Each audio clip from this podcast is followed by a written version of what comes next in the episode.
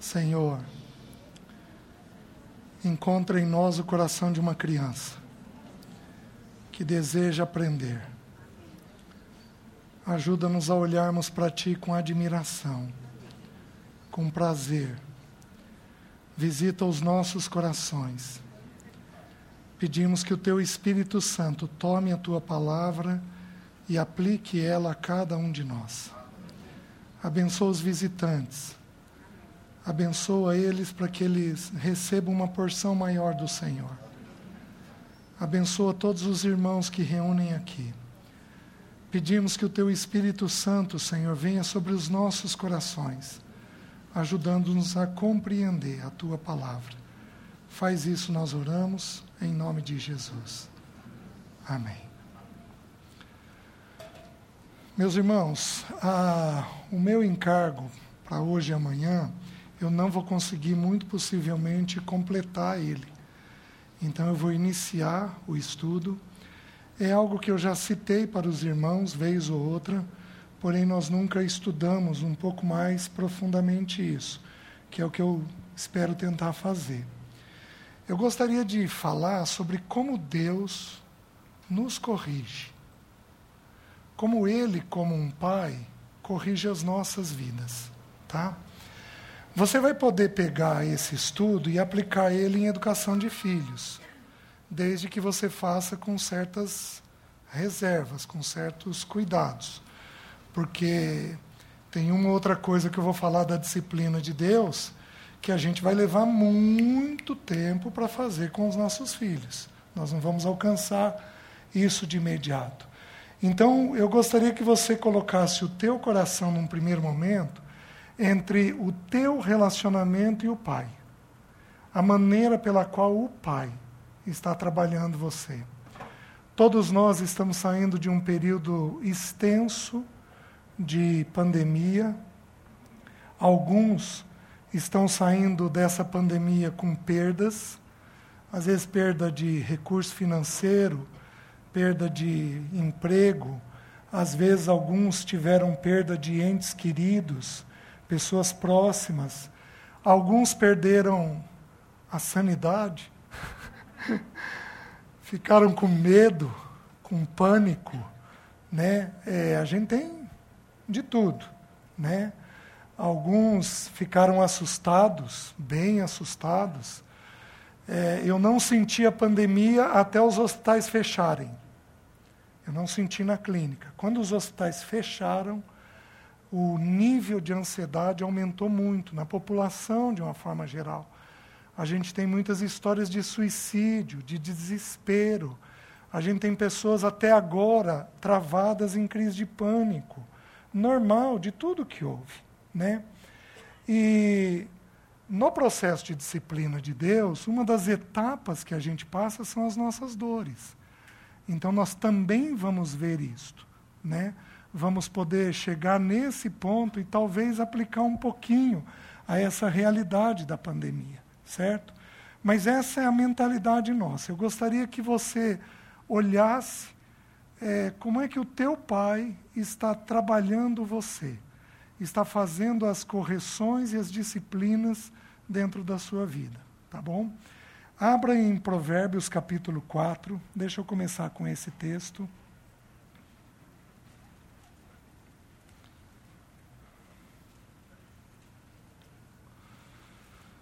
Versículo 23, um texto muito conhecido, ele diz assim: Provérbios capítulo 4, no meio da Bíblia, um pouquinho depois de Salmos, Salmos, Provérbios, Provérbios capítulo 4, versículo 23, diz assim: Sobre tudo que se deve guardar, guarda o coração, porque dele procedem as fontes da vida.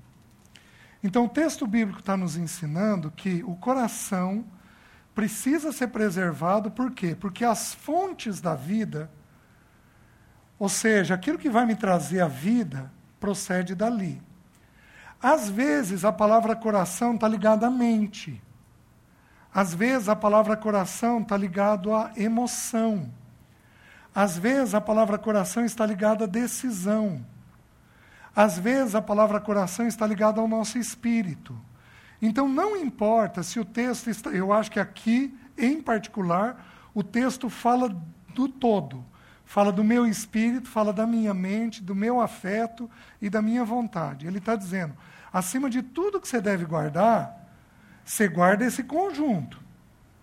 Porque as decisões que você vão, vai tomar, baseado ou na mente, ou no espírito, ou no afeto, ou na vontade, essas decisões podem te trazer vida ou não. Então você tem que guardar isso. Tudo bem. Vamos um pouquinho mais. Abra em Mateus. Eu estou criando um pano de fundo para a gente poder falar sobre o tema. Mateus capítulo 6.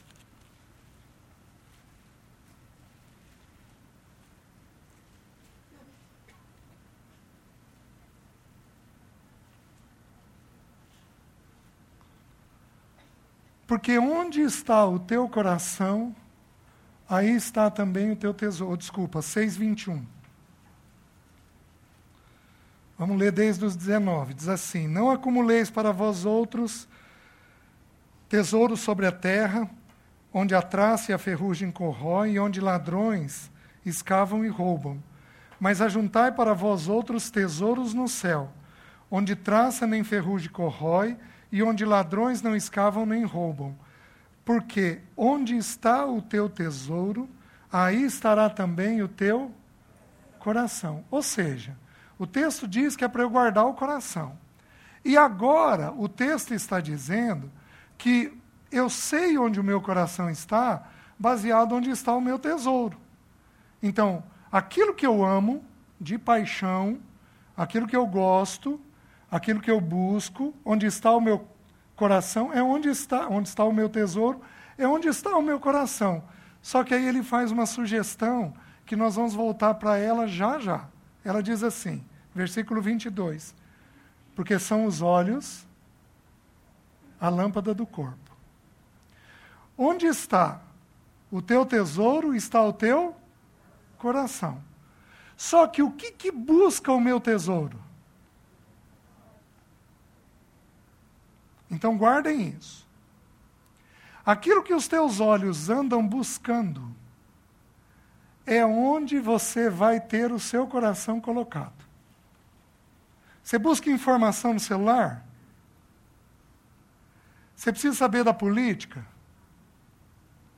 Você precisa saber da direita ou da esquerda? Então é onde está o teu coração. Você voltou a passear em shopping? Voltou a ver vitrine? É onde está o teu coração. Você está estudando demais, seja lá o que for, é onde está o teu coração. Você pensa muito. No que, que você pensa? O irmão Paulo Bornelli dá uma sugestão bem interessante para saber onde o nosso coração está. Ele sugere para a gente verificar o último pensamento da noite e o primeiro da manhã. Você quer uma pessoa ansiosa? Isso, mas essa regra, essa regra vale.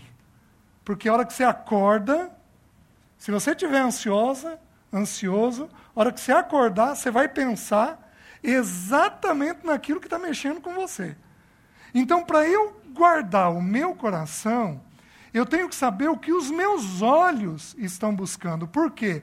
Porque o que alimenta o coração da gente, seja ele o meu espírito, seja ele a minha mente, seja o meu afeto, seja a minha vontade, o que alimenta o meu coração são os cinco sentidos: visão, audição, tato, paladar e olfato. Então é o corpo que joga informação para dentro de nós. E então o corpo é como se fosse uma antena. É por este corpo que eu busco aquilo que eu quero. É uma regra simples, repetida aqui para vocês inúmeras vezes, mas inúmeras vezes. Só que dos cinco sentidos, Jesus esclareceu. Ele esclareceu dizendo que os olhos são a lâmpada do corpo. Ou seja, eu ilumino a minha decisão, eu ilumino o meu entendimento baseado naquilo que os olhos estão buscando. Os irmãos estão entendendo? Então, o que, que eu preciso que vocês façam? Coloquem isso que eu falei aqui num cantinho. Que nós vamos resgatar isso no primeiro estágio da disciplina de Deus nos nossos corações. Quando você vai disciplinar um filho, quando você vai corrigir um filho, você não consegue corrigi-lo enquanto os olhos dele não estiverem em você. Você já corrigiu um filho ele está assim? Todos nós já tivemos experiência desse jeito. Você já conversou com alguém que ele está assim? Ele não põe reparo em você? Se você não ganhou os olhos, você não ganha o ouvido. Eu vou mostrar isso já já como um princípio das escrituras para vocês, tá? Certo? Primeira coisinha que eu precisei falar para vocês. Agora eu vou falar uma segunda coisa para vocês. Abro em João, capítulo 10. Eu estou criando um pano de fundo para entrar no texto de Hebreus. João capítulo 10.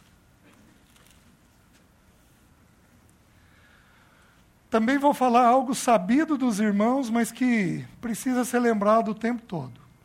Existem três palavras no grego para a palavra vida. Então, para nós é tudo traduzido por vida, mas no grego são três originais diferentes. Bios, que é de onde vem a palavra biologia, o estudo da natureza, o estudo do mundo vegetal, biologia, da vida natural, certo? A segunda, e a gente acha que a psicologia é atualíssima, psique, a Bíblia já usa. A psicologia é uma ciência de 100 anos, talvez um pouco mais. Mas a palavra de Deus está escrita há mais de dois mil anos. E o nosso Senhor Jesus se apropriou dessa palavra e usou ela. Então, psique, que é de onde vem a palavra psicologia, que é o estudo da alma humana, de como é o ser humano. E a terceira palavra é zoe, que significa vida de Deus. Então nós temos nos originais essas três palavras. E só que para nós é tudo traduzido por vida. Então você vai lendo vida e você não sabe a, a que essa vida está se referindo. Então Jesus, ele, ele lança a mão de um trocadilho de palavras aqui, de originais, que é extremamente importante para nós entendermos como Deus Pai vai agir conosco. Ele diz assim, João capítulo 10, versículo 10. Ele diz assim: O ladrão vem somente para roubar, matar e destruir. Eu vim para que tenham vida e tenham em abundância. Qual é a palavra usada aqui? Zoe, vida de Deus. Então, ele veio para que nós tenhamos a vida de Deus em abundância dentro de nós. Vocês entendem por que, que no Éden foi plantada a árvore da vida? Se Adão e Eva comessem da árvore da vida, eles comeriam da zoe de Deus, da vida de Deus. Então Jesus está dizendo que o que não foi alcançado na árvore da vida, no Éden, é alcançado hoje nele. Porque ele tem a zoe de Deus para derramar para nós. Só que aí, olha o que, que Jesus diz. Ele diz assim: Eu sou o bom pastor. O bom pastor dá a sua vida pelas suas ovelhas. Qual é o original usado aqui? Psique. O bom pastor dá o quê? Dá a sua psique pelas suas ovelhas. O que, que é psique? Psique é alma. O que, que é alma? Alma é pensamento, emoção e vontade. Então o texto bíblico está dizendo o seguinte: que para Jesus derramar a Zoe de Deus para nós, ele precisou que a psique dele morresse. Como é que mata o que é perfeito? Como é que mata o que é perfeito? Mas, por amor a nós, ele matou toda a psique dele para que a Zoe fosse derramada. Então, o texto bíblico está nos ensinando um princípio. Qual o princípio? A Zoe de Deus é derramada à medida que a psique minha morre. Então, eu tenho pensamentos que têm que morrer. Eu tenho afetos que têm que morrer. Eu tenho vontades que têm que morrer. Então, a psique é a mente, a emoção e a vontade.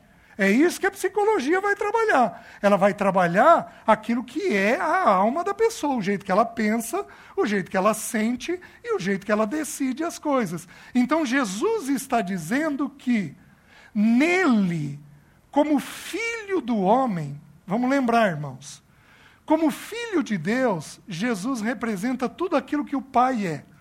Quem me vê a mim, vê ao Pai. Mas como filho do homem, em letra maiúscula, Jesus representa tudo aquilo que eu e você devemos ser. Ele é a excelência da criação.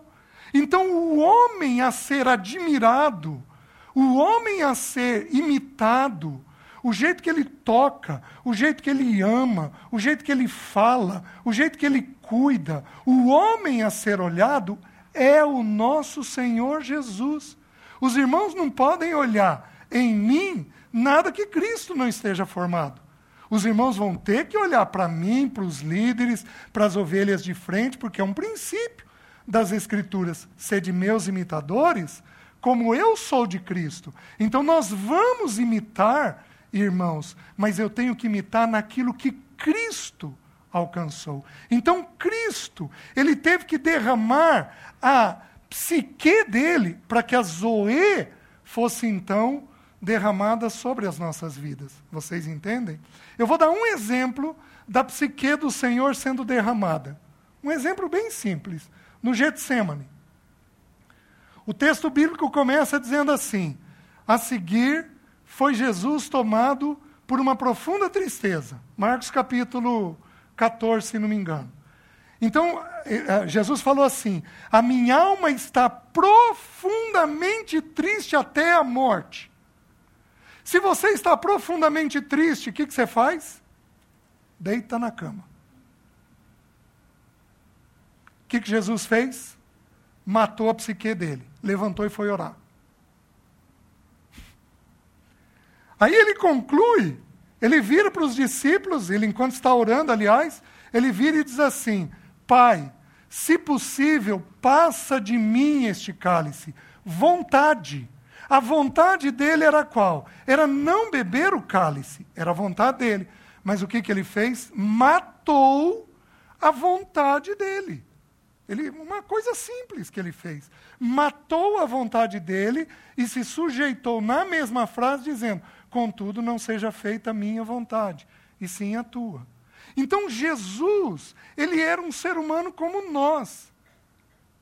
Porque ele precisou se identificar conosco. Ele encarnou para mostrar para nós como é o caminho da cruz.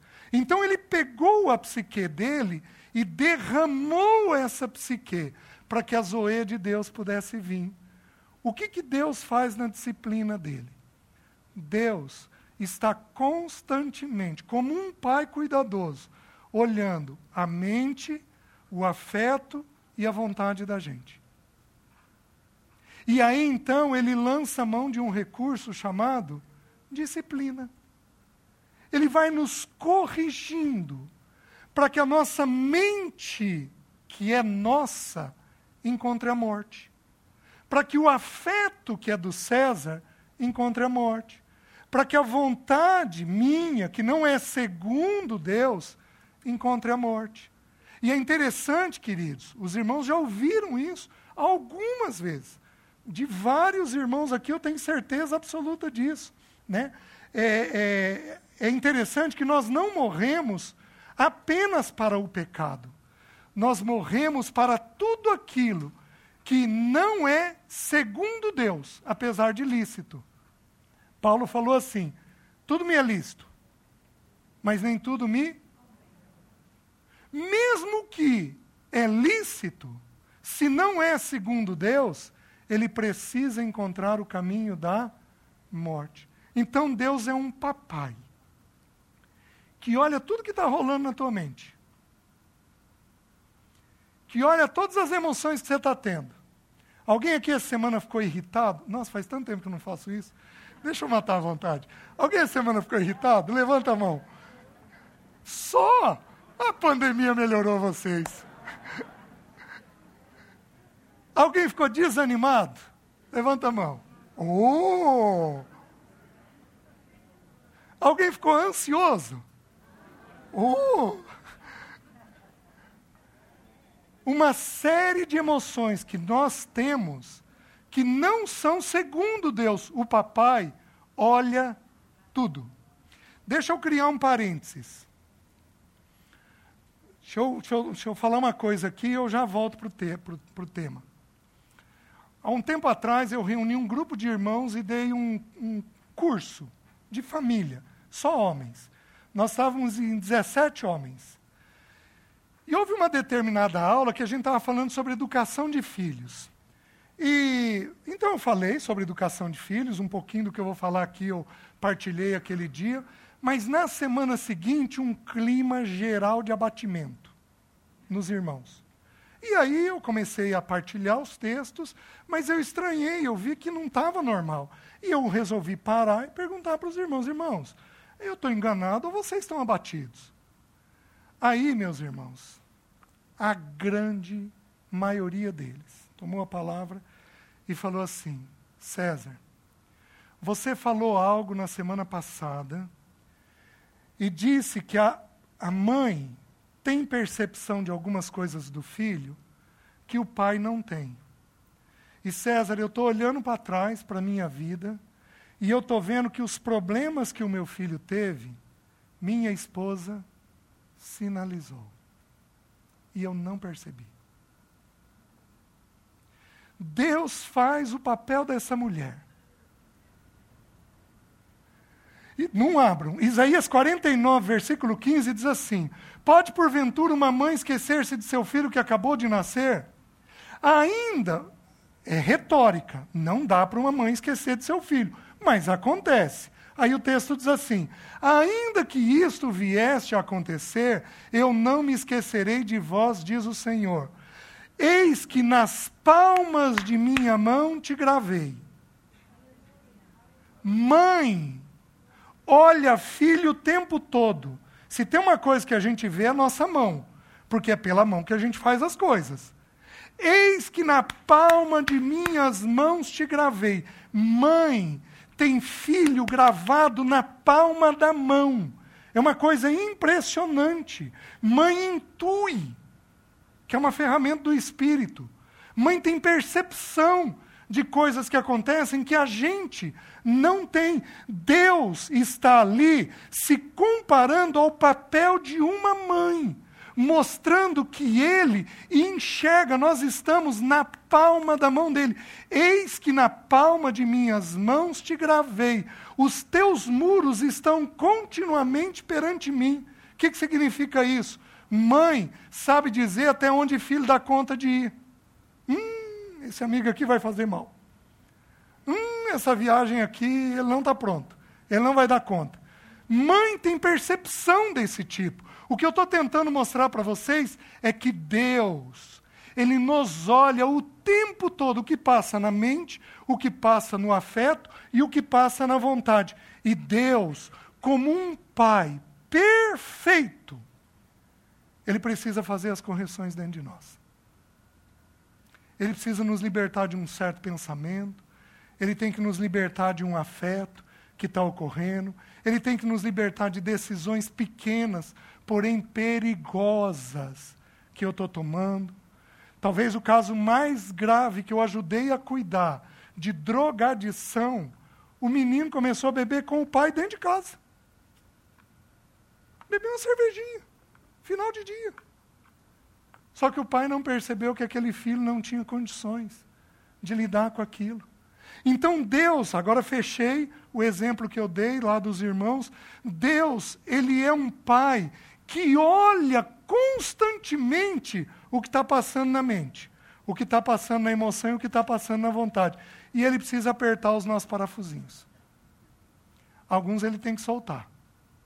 Gente mais rígida, mais tensa, mais dura, mais exigente. Ele tem que ir lá e soltar um pouquinho para essa pessoa se tornar mais graciosa, mais leve, mais favorável ao outro. Vocês estão me entendendo? Então tem esse ponto aqui que eu estou trabalhando para os irmãos. O primeiro é de que os olhos são essenciais. O segundo é de que eu tenho uma alma que precisa encontrar o caminho da morte. Queridos, nós fazemos isso com os nossos filhos. Vocês acham que Deus não vai fazer com a gente? Vou te dar um exemplo do que a gente faz com os nossos filhos. Seu filho chega do colégio, alguma coisa aconteceu, ele entra, não dá um oi para você, ele chega na hora do almoço, ele vai direto para o quarto e bate a porta. Não vou perguntar quem aqui já viveu isso, porque os filhos estão presentes, né? Aí eu posso dedurar um ou outro. Um pai adequado, ele vai fazer o quê? Ele vai lá, vai bater na porta. Filho, dá licença. Filho, dá licença graciosamente. Querido, o que, que houve? E vai ensinar, querido, você vai se chatear? Vai. Vai ter dia que vai ser difícil, você vai voltar ruim? Vai. Mas você não precisa bater a porta. Tá bom?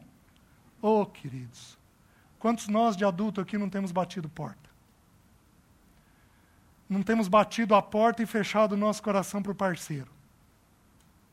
Não temos batido a porta e fechado o nosso coração para um parente não temos batido a porta porque nos ferimos no dia a dia e fechado o nosso coração para um tema. E não quero mais conversar sobre isso. Quantos de nós não fazemos isso? O que vocês acham que Deus Pai vai fazer conosco? Querido, cheguei. E daí? Precisamos conversar. Por que dessa atitude? O que está havendo? O que, que te machucou? O que, que você sofreu? Deus faz exatamente a mesma coisa conosco, com uma diferença: Ele é perfeito. Enquanto eu erro no tom de voz com os meus filhos, enquanto eu erro no argumento, enquanto eu erro na escolha do momento para falar, Deus, Ele é perfeito. Ele vem e corrige os nossos corações de um jeito adequado, de um jeito leve, de um jeito suave. Os irmãos estão entendendo? Então ele vai fazer com que nós encontremos este caminho de morte da psique. Isto é a terapia de Deus. A terapia onde tudo aquilo que não é segundo Deus encontra morte dentro de nós. Deixa eu ir mais um pouquinho. Abram em 2 aos Coríntios, capítulo 4. Só mais um instante. Já já eu inicio. 2 aos Coríntios, capítulo 4. Um texto muito conhecido.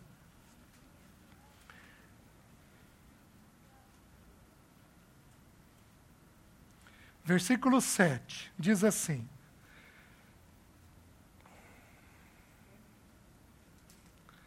Temos, porém, este tesouro em vasos de barro, para que a excelência do poder seja de Deus e não de nós.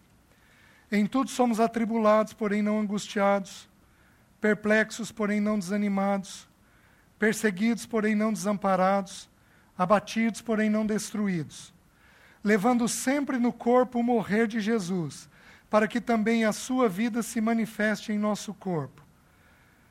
Então ele está dizendo, levando sempre no corpo o morrer de Jesus. Então, é uma ordem. Eu tenho que trazer no meu corpo o quê?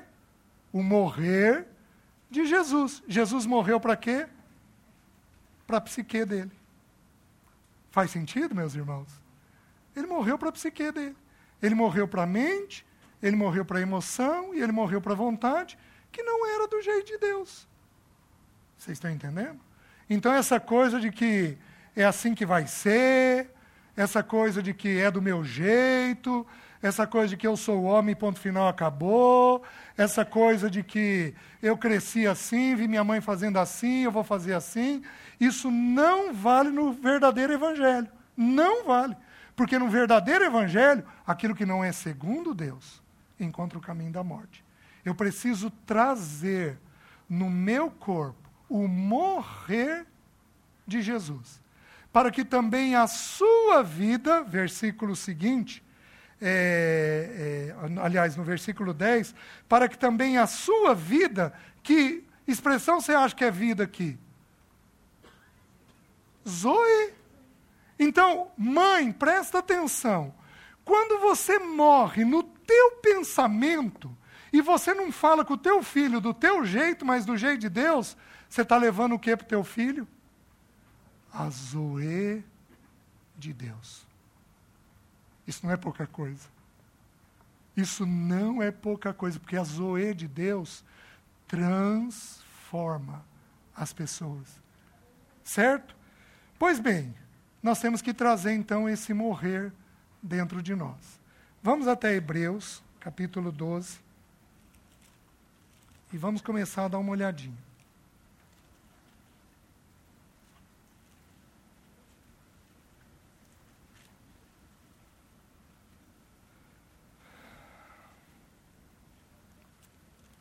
Vamos começar com o versículo 3.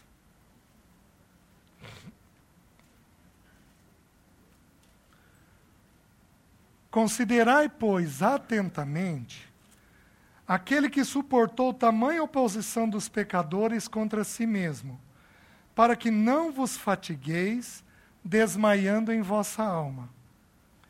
O que, que é alma? Pensamento, emoção e vontade.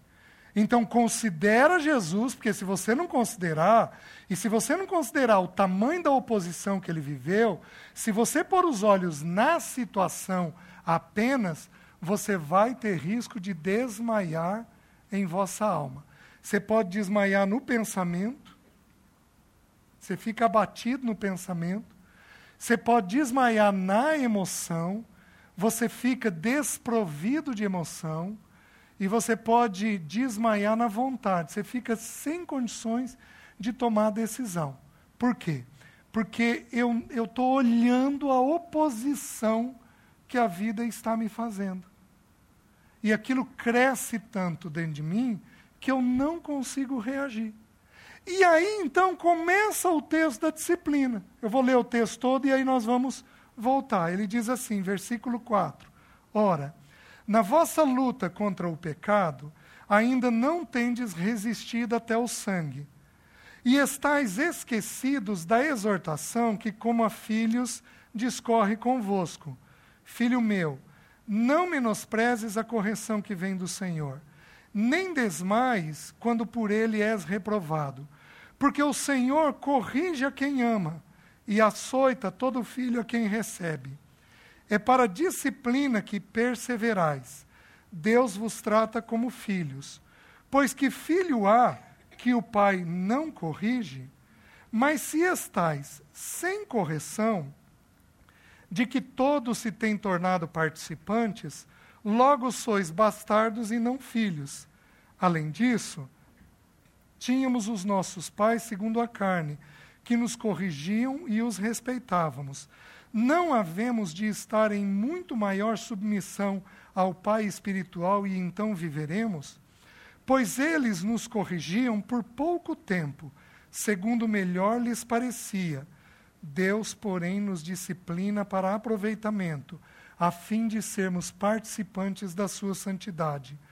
Toda disciplina, com efeito, no momento não parece ser motivo de alegria, mas de tristeza ao depois, entretanto, produz fruto pacífico aos que têm sido por ela exercitados, frutos de justiça. Por isso, restabelecei as mãos descaídas e os joelhos trôpegos, e fazeis caminhos retos para os pés, para que não se extravie o que é manco, antes seja curado.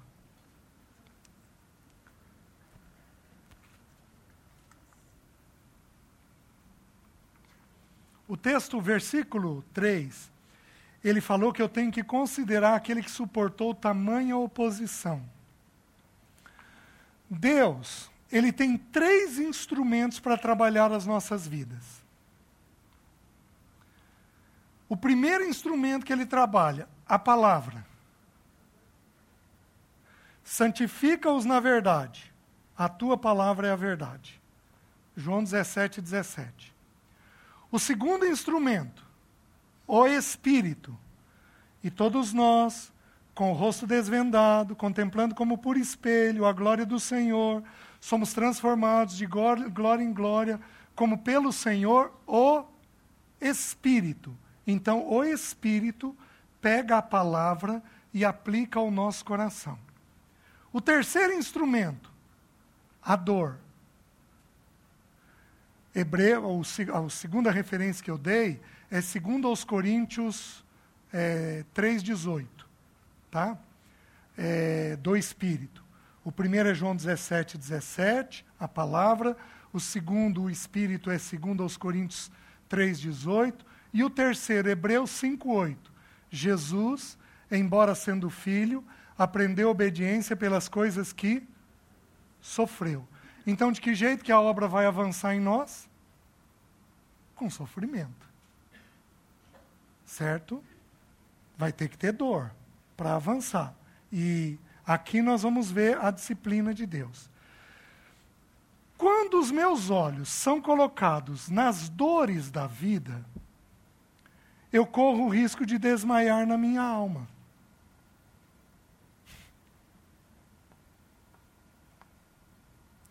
Nós vivemos um tempo de muitas dores. E não cessou. É um tempo de antessala do céu, porque o Senhor está às portas. É um tempo difícil. Em vindo o filho do homem, porventura acharia fé na terra? Achará fé na terra? Queridos, é um tempo de falta de fé. Sabe, porém, isso: os últimos dias sobrevirão tempos difíceis e os homens serão egoístas, avarentos, só pensam em dinheiro, ter, ter, ter, ter, ter, ter, ter, desobedientes aos pais, ingratos, irreverentes. Então, são tempos extremamente difíceis. Essa meninada sofre um caminhão. Porque eles têm informação de tudo quanto é canto. Eles às vezes perguntam coisas que eu tenho que parar e. Peraí, deixa eu ver o que, que significa o termo, eu nunca ouvi. O conceito eu conheço, mas eu nunca tinha ouvido o termo. Porque está tão dinâmico, está tão acelerado, está tão rápido tudo, que está ficando desesperador da gente viver. E o texto bíblico está dizendo que se você põe os olhos na dor e você não põe os olhos naquele Jesus que suportou tamanha oposição dos pecadores contra si, que viveu a maior de todas as dores, ele era Deus e foi separado do Pai dele, sendo Deus. Então ele teve uma dor que nenhum de nós é capaz de entender, porque ele foi rompido na natureza. Ele tinha uma, uma natureza única, ligada. E naquele meio-dia, até as três da tarde, o pai o deixa. Por causa do pecado meu e seu que habitou nele, ele viveu uma dor monstruosa. Tanto que ele morreu com seis horas. A cruz matava com 24. Mas ele morreu com seis horas. Por quê? Porque ele tinha uma dor. Ele foi o homem de dores. Então, se você não considerar como Jesus lidou com a vida, você vai pôr o olho na situação. E aí, aí você vai começar a pensar. Aí vai começar na tua mente, ai meu Deus, meu filho não está aqui, está lá. Ai meu Deus, tem seis horas que eu não falo com ele, por que, que ele não ligou, o que, que ele está fazendo? Ai meu Deus, meu filho tem 12, 13 anos, como é que vai ser a hora que ele atingir 20? Qual vai ser o mundo que ele vai viver? Tua mente começa a ser tomada por pensamentos do futuro desesperadores. Ou você pode ser tomado por pensamentos do passado. Ai, naquela época em que eu vivi isso, mas hoje não existe mais isso, e eu não consigo mais viver. Ai, que saudade daquela época, como era boa aquela época, como aquela época era tranquila, como me fazia bem. Ai, o povo não consegue mais viver desse jeito. Eu vivi uma juventude única, que os jovens hoje não vivem. Mas o que, que eu vou fazer? Eu vou viver, virar para os meus filhos, filho, morro de dó de você. Ai, você não tem noção da dó que eu tenho de você. Se você tivesse vivido na minha época, como ia ter sido bom para você? Nós fazíamos isso, fazíamos isso, fazíamos isso. É desesperador. E o que, que o Senhor tem que fazer? Nos corrigir. Porque se a tua mente fixar em coisa indevida, você não tem o avanço da obra dele dentro de você. Então o pai precisa fazer uma correção. Então o texto bíblico, ele vai começar o texto ali próprio da disciplina, ele vai dizer assim: Ora, na vossa luta contra o pecado, ainda não tendes resistido até o sangue. O que, que ele está dizendo? Nenhum de nós ainda foi provado na morte. Alguns irmãos, sim. Alguns irmãos que morreram pela mão do Estado Islâmico. Foram, chegaram ao sangue. Mas a nós aqui, que vivemos num país sem guerra, nós não chegamos até esse ponto. Nós não chegamos a ter que decidir pelo Senhor ou pela vida. Nós não chegamos nesse ponto. Então ele começa mostrando para nós: ei, calma, pode ficar pior. calma, o Senhor tem sido generoso. Calma, ele tem cuidado de você. Ele não tem deixado que determinadas coisas ocorram com você. Meus queridos, eu perdi minha esposa um ano atrás. Mas e aqueles que perderam pai, mãe, esposa, filhos? Oh! Tem gente numa dor inigualável que eu não vou conseguir compreender. Por mais que seja sofrido para mim, tem gente sofrendo um pouco mais ainda. E a gente tem que ter graça, tem que ter misericórdia. Então o Senhor começa dizendo para nós: meu filho, ei, eu tenho que cuidar de você. E apesar de terem coisas difíceis, poderiam ocorrer coisas que eu não tenho permitido que ocorra. O Pai, na generosidade dele, ele é único conosco. O livro de Deuteronômio é um livro da descrição do, do, daqueles 40 anos do deserto. Ele descreve aquele período de 40 anos. No capítulo 1, versículo 30, diz, o povo ficou 40 anos no deserto por quê? Porque eles foram desobedientes, incrédulos. Eles não creram. Os doze espias foram enviados, dois disseram, eia, avancemos. Dez disseram, não.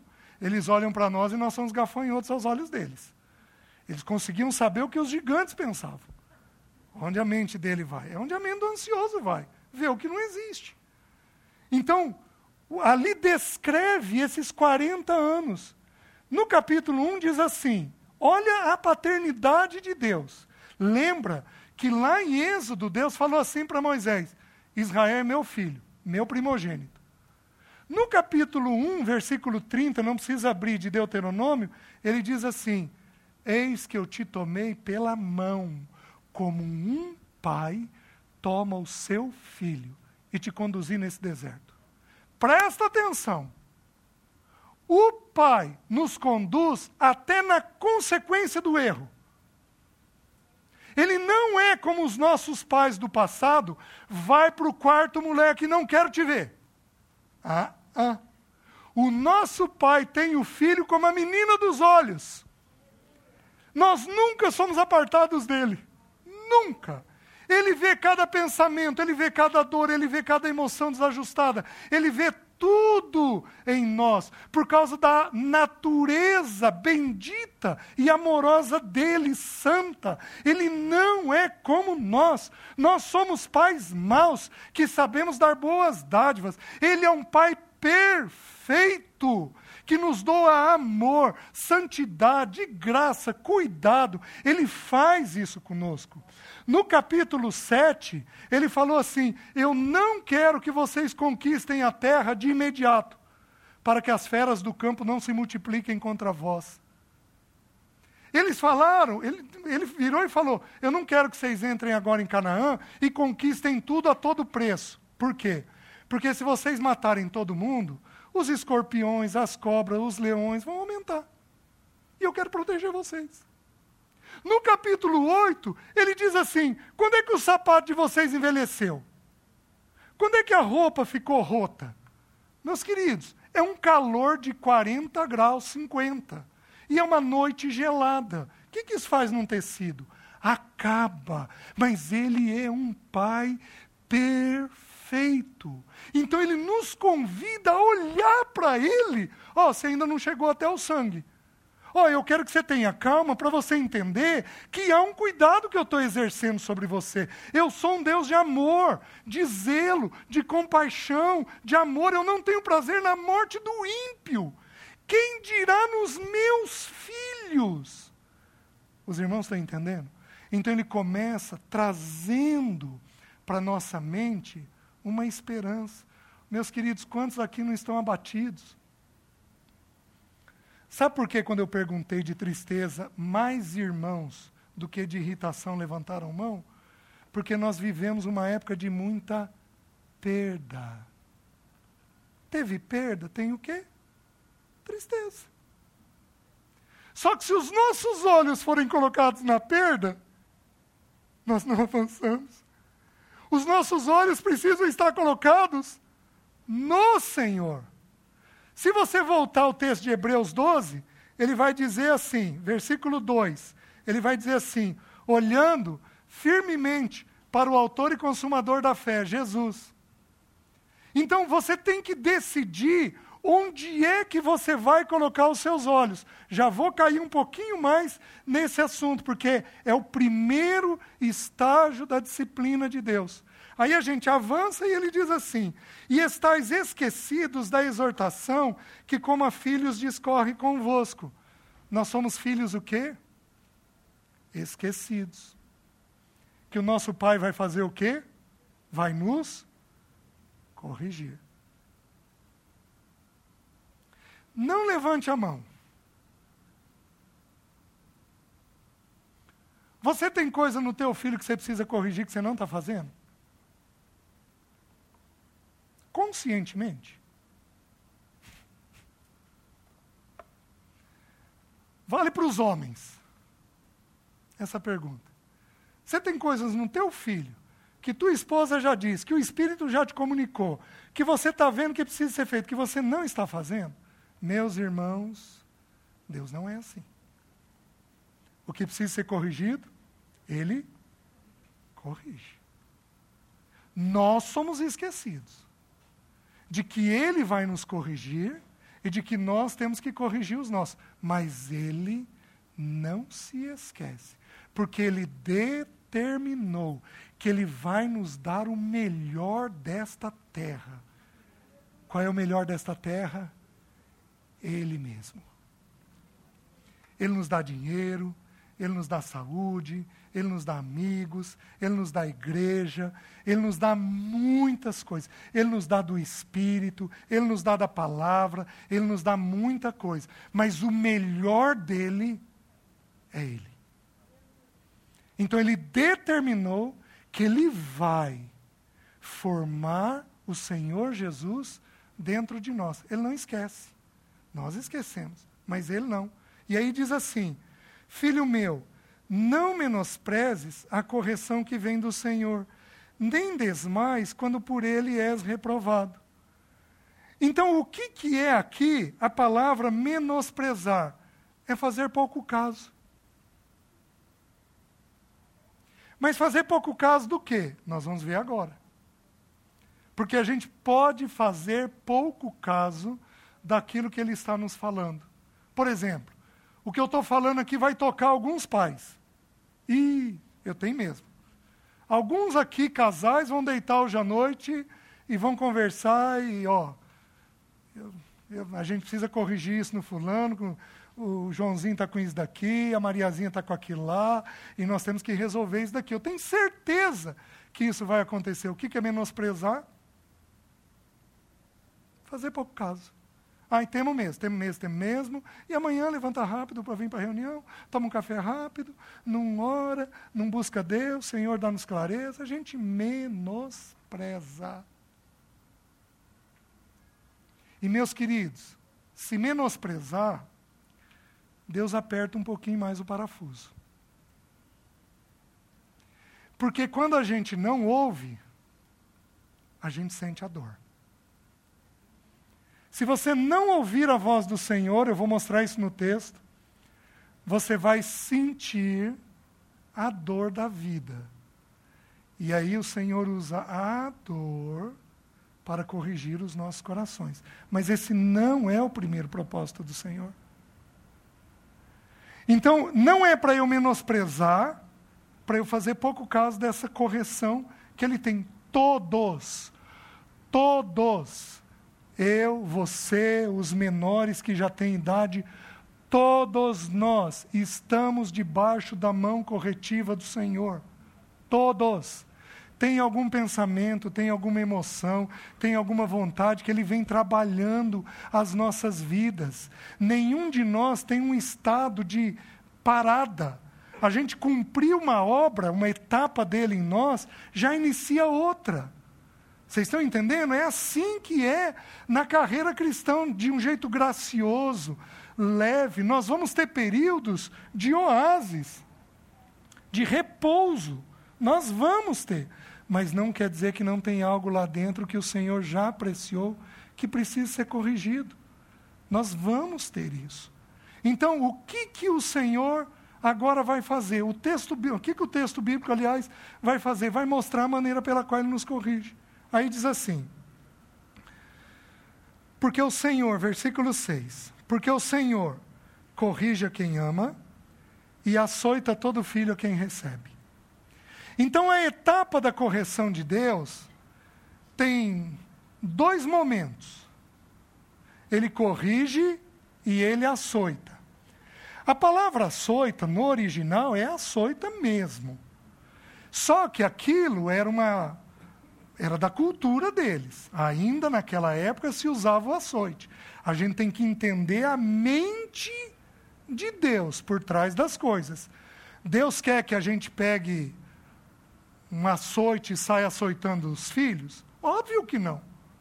Mas Deus vai querer que a gente produza uma dor. Quando o filho não ouve. A primeira etapa é ouvir. A segunda etapa, se nós não ouvirmos, é gerar uma dificuldade. Essa dificuldade tem três etapas. Eu quero mostrar para os irmãos cada uma dessas etapas, se o Senhor nos permitir, nesse fim de semana.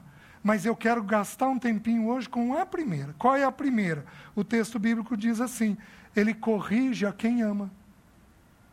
O que, que é corrigir? O original grego é paideia, que significa o quê? Um treinamento. Ele treina. Ele treina o quê? Ele treina a mente, ele treina a emoção e ele treina a vontade. Digamos que você seja compulsivo para gastar. Quantas vezes, digamos que você tem um filho que gosta de gastar. Quantas vezes você vai ter que falar com ele para ele não gastar? Uma. É um treinamento. Você vai falar muitas vezes com ele. Filho, lembra o que a gente tem conversado? Lembra o princípio bíblico? Não é porque você falou uma vez que aquilo é aprendido. Então nós precisamos de um treinamento. E o treinamento ele vai ocorrer em ação, mas o treinamento ocorre também em fala. Então a gente especialmente fala para o filho o que ele pode e o que ele não pode. Por isso que Jesus é conhecido nas Escrituras como o Verbo de Deus. No natural, você sabe o que significa a palavra verbo? A palavra por excelência. Jesus, ele é, ele, a pessoa dele, é a palavra por excelência. A vida dele é isso. Então nós vamos ter agora, o pai vai virar e vai fazer o quê? Ele identifica uma coisa em nós. Filho, vem cá, vamos lá. E ele vai gastar meses treinando a gente. Meses treinando a gente. Só que a fé vem pelo.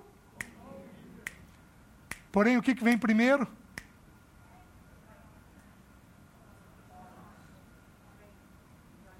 Então, qual é a nossa primeira etapa da correção de Deus conosco? É falar. Ele fala muitas vezes. Tiago, esperem só, deixa eu confirmar.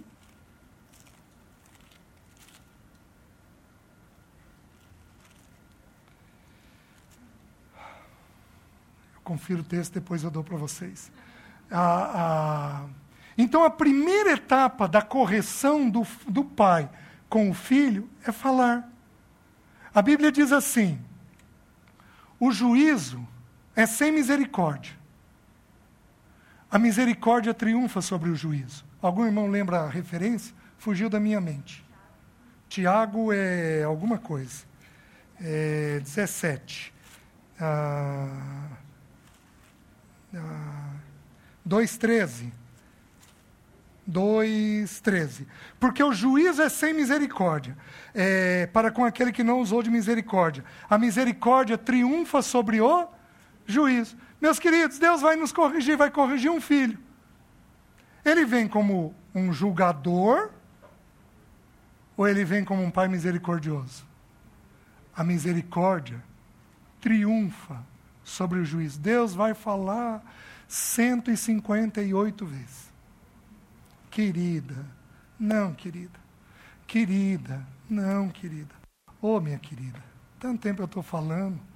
Não, não é assim é por causa disso e disso, você está entendendo? Deus vai falar, usa um irmão, usa um marido, usa um, um parente, usa um filho, para ir te corrigindo, seja na mente, seja no afeto, seja na vontade, Ele vai trabalhando você, Ele vai trabalhando com profunda misericórdia, não é como nós.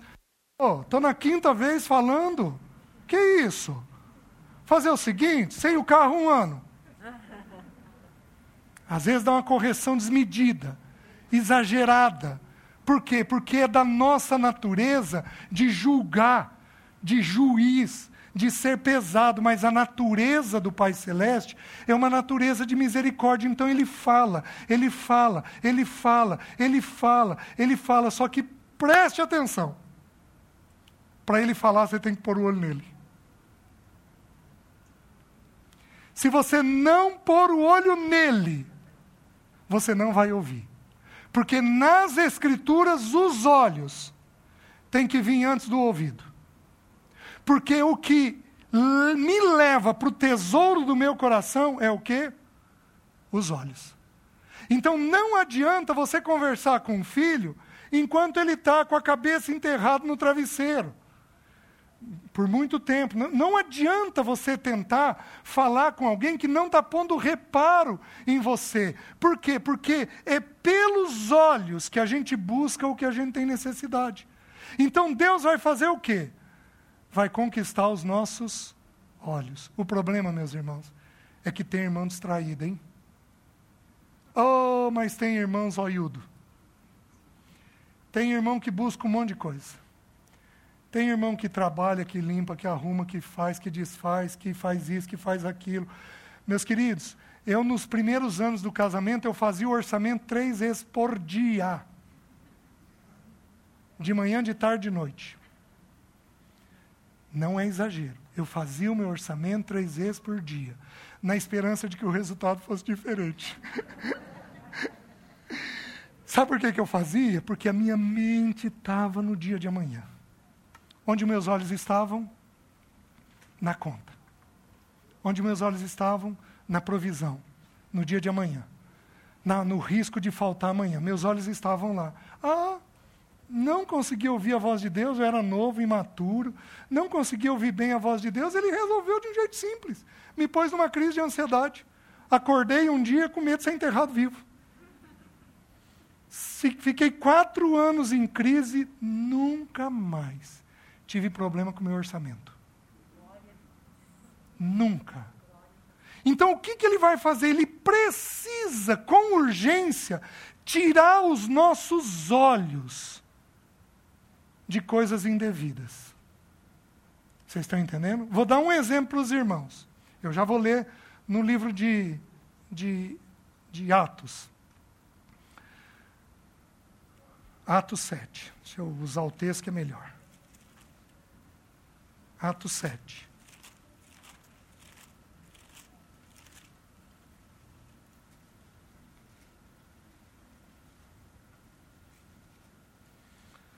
Atos 7, versículo 29. O discurso de Estevão, agora ele vai falar sobre Moisés. Olha o que, que ele diz. A estas palavras, Moisés fugiu e tornou-se peregrino na terra de Midian, onde lhe nasceram dois filhos. Decorridos quarenta anos, apareceu-lhe no deserto do Monte Sinai um anjo por entre as chamas de uma sarça que ardia. Moisés, porém, diante daquela visão, qual é o órgão do sentido aqui? Diante daquela visão, ficou maravilhado e, aproximando-se para observar, ouviu a voz do Senhor. O que, que Deus chamou a atenção primeiro? Não tem jeito. Se nós não pararmos com as distrações, ele vai nos levar para a segunda etapa da disciplina. A primeira etapa da disciplina é ouvi-lo. Não é à toa que o nosso Senhor Jesus diz: permanece em mim. Permanece em mim. Não é à toa que ele diz: quem de mim come, por mim vive. Então, quando eu estou nele, com os olhos postos nele, colocado nele, a minha correção é mais suave, ela é mais fácil porque ele está conseguindo meu, eu estou conseguindo ouvir o Pai. Mas se eu não ouvir o Pai, eu vou para o próximo estágio. E na dor, como eu falei, eu tenho três etapas. Então, ao todo, nós temos quatro etapas na disciplina de Deus. A última é triste. Triste.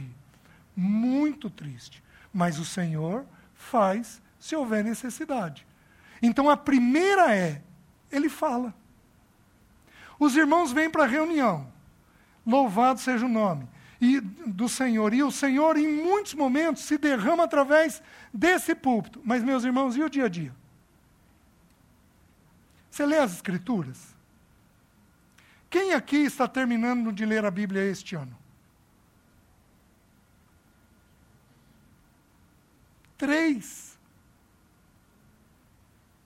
Três. Três. Nós somos duzentos. Três.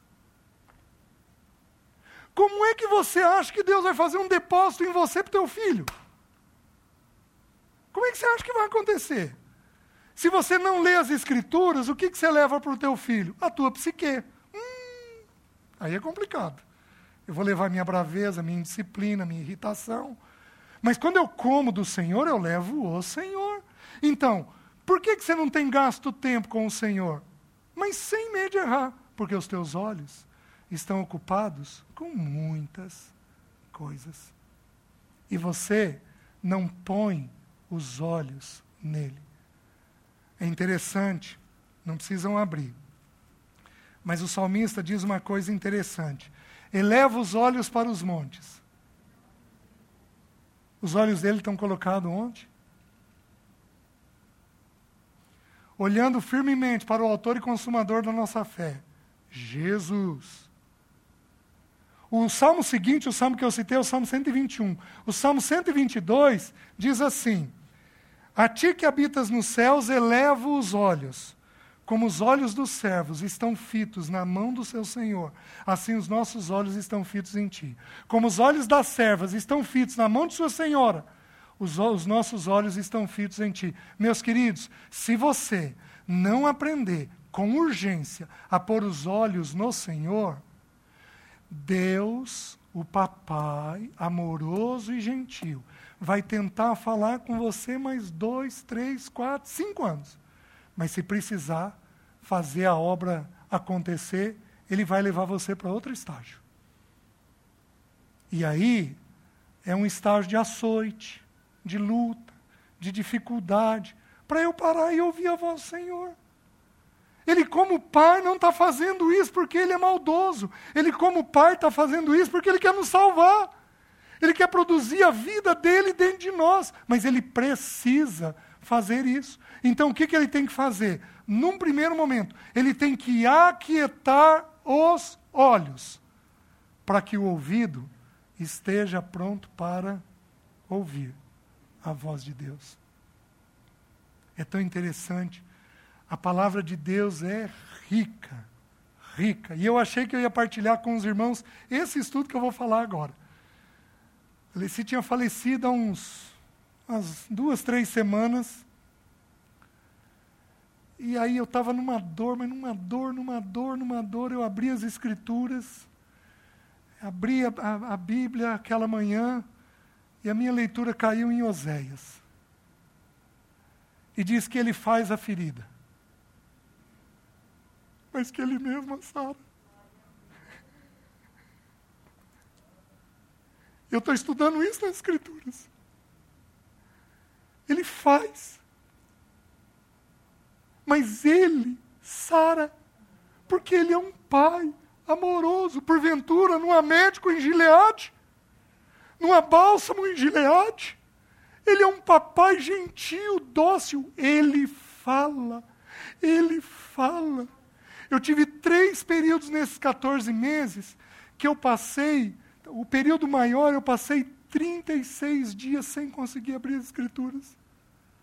Eu fiquei tão abatido, mas tão abatido, mas tão abatido, que eu não consegui abrir as escrituras, mas meus irmãos, Alessi não conseguia abrir as escrituras na doença dela, porque a mente dela não concentrava mais. Sabe o que ela fez?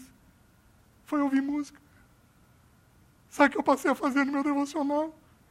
Acordava, levantava, ligava o YouTube e colocava as músicas de adoração.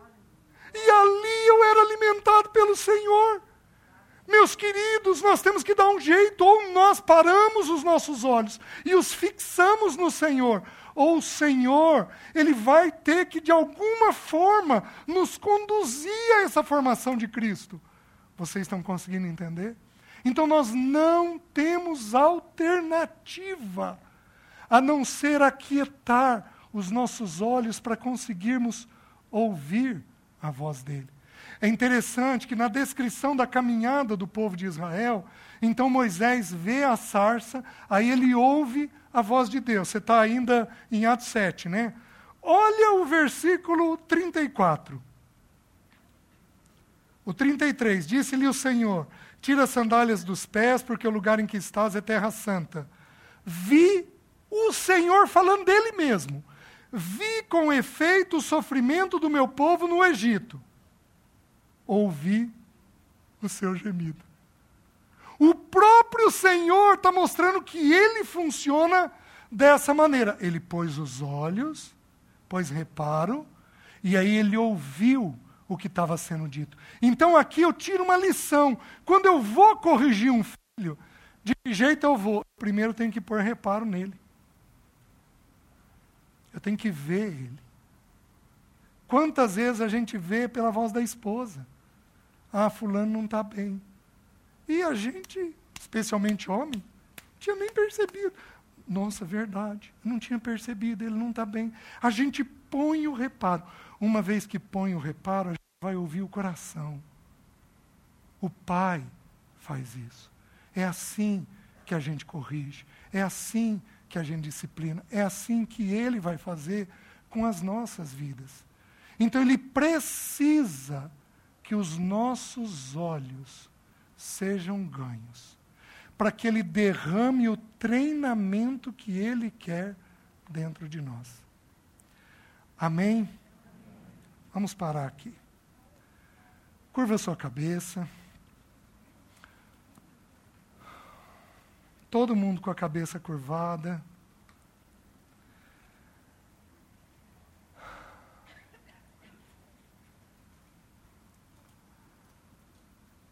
Fica com sua cabeça curvada. Eu queria que aqueles que de alguma forma foram tocados pela palavra e precisam aquietar os seus olhos para receber a correção do Senhor, eu queria que esses irmãos se colocassem de pé, porque eu quero orar por vocês. Todos nós com os olhos fechados, em respeito uns aos outros. Amém, amém, amém, amém. Louvado seja o nome do Senhor. Amém, amém. Louvado seja o nome do Senhor. Amém, amém, amém, amém. Espírito Santo de Deus, tem misericórdia de nós, porque nós temos nos esquecido da exortação. Nos ajuda a pôr os olhos em Ti, nos tira das distrações, nos tira das preocupações, nos tira, Jesus, das dores. E ajuda-nos a olhar o Senhor. Ajuda-nos a considerar a tua pessoa, Jesus. Ajuda-nos, Pai, a considerar a tua paternidade. Visita esses irmãos. Restaura eles. Que isso não seja apenas um levantar do corpo, mas que seja, acima de tudo, um quebrantamento de coração Ó oh, Espírito Santo de Deus, vem sobre os meus irmãos, sobre essa congregação com o teu poder, a começar de mim, dos líderes. Visita esta casa, para que o teu bom nome seja glorificado. Em nome de Jesus nós oramos. Amém, Senhor. Amém. Obrigado, irmãos.